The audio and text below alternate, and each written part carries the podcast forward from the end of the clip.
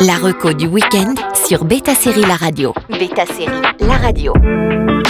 Trois séries à rattraper avant la fin des vacances. Il reste encore quelques jours de repos avant de reprendre officiellement la vie active, alors pourquoi ne pas laisser une chance à ces saisons assez courtes à binger ce week-end? C'est parti On commence avec Culprits sur Disney+, un braquage de fou, un plan béton, un groupe de talents. Non, je ne parle pas de Berlin, mais bien de Culprits, arnaque à l'anglaise sur Disney+. Ici, la préparation du casse ne dure pas des plombes, l'histoire commence après le braquage et des flashbacks viennent expliquer les événements. On y suit Joe incarné par Nathan Stewart Jarrett qui semble ouvrir un nouveau restaurant dans une ville assez conservatrice. Au fur et à mesure, on se rend compte qu'il y a des secrets que Joe cache et on comprend qu'il a participé au vol de quelques millions avec un groupe dont les membres se font éliminer un par un. Imaginé et réalisé par G. Blakeson, il y a de l'action, de l'humour, un peu de voyage et un vrai divertissement. What are you not telling me? Long before we met, I did bad things. We're in danger. The kids. I'm gonna fix this. On enchaîne avec Escort Boys sur Prime Video.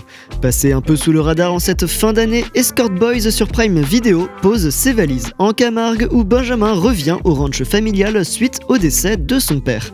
Il y retrouve des amis d'enfance, sa sœur et le nouvel aide de son père.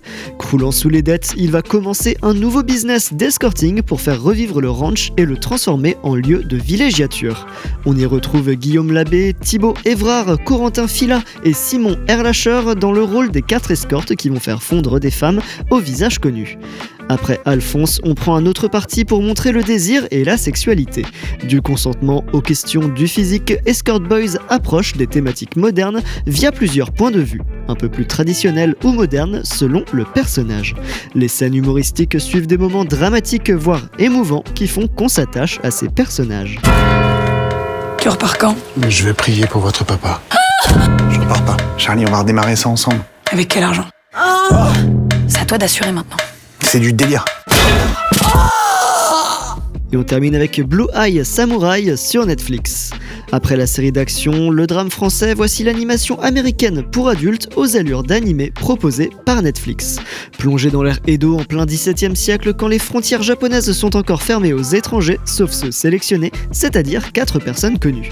Là, un apprenti forgeron devenu maître d'armes moitié caucasien, moitié japonais est sur le chemin de la vengeance, et cette vengeance a les yeux clairs.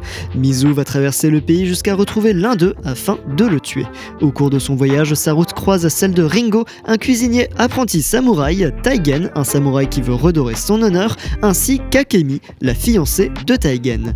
Blue Eye Samurai est une collaboration entre le scénariste américain Michael Green, qui a co-créé avec sa compagne Amber Noizumi l'histoire animée par le studio français Blue Spirit. Tous les acteurs de doublage de la version anglaise originale ont des origines asiatiques correspondant à leurs personnages.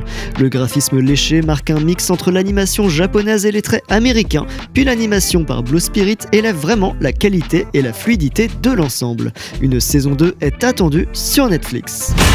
Que la lueur de cette braise me conduise jusqu'à ces hommes dont je suis en quête. Guide mes pas jusqu'à ce que je les trouve et que je les tue. Trois options différentes dans cette reco pour bien démarrer la nouvelle année. La reco du week-end sur Beta Série La Radio.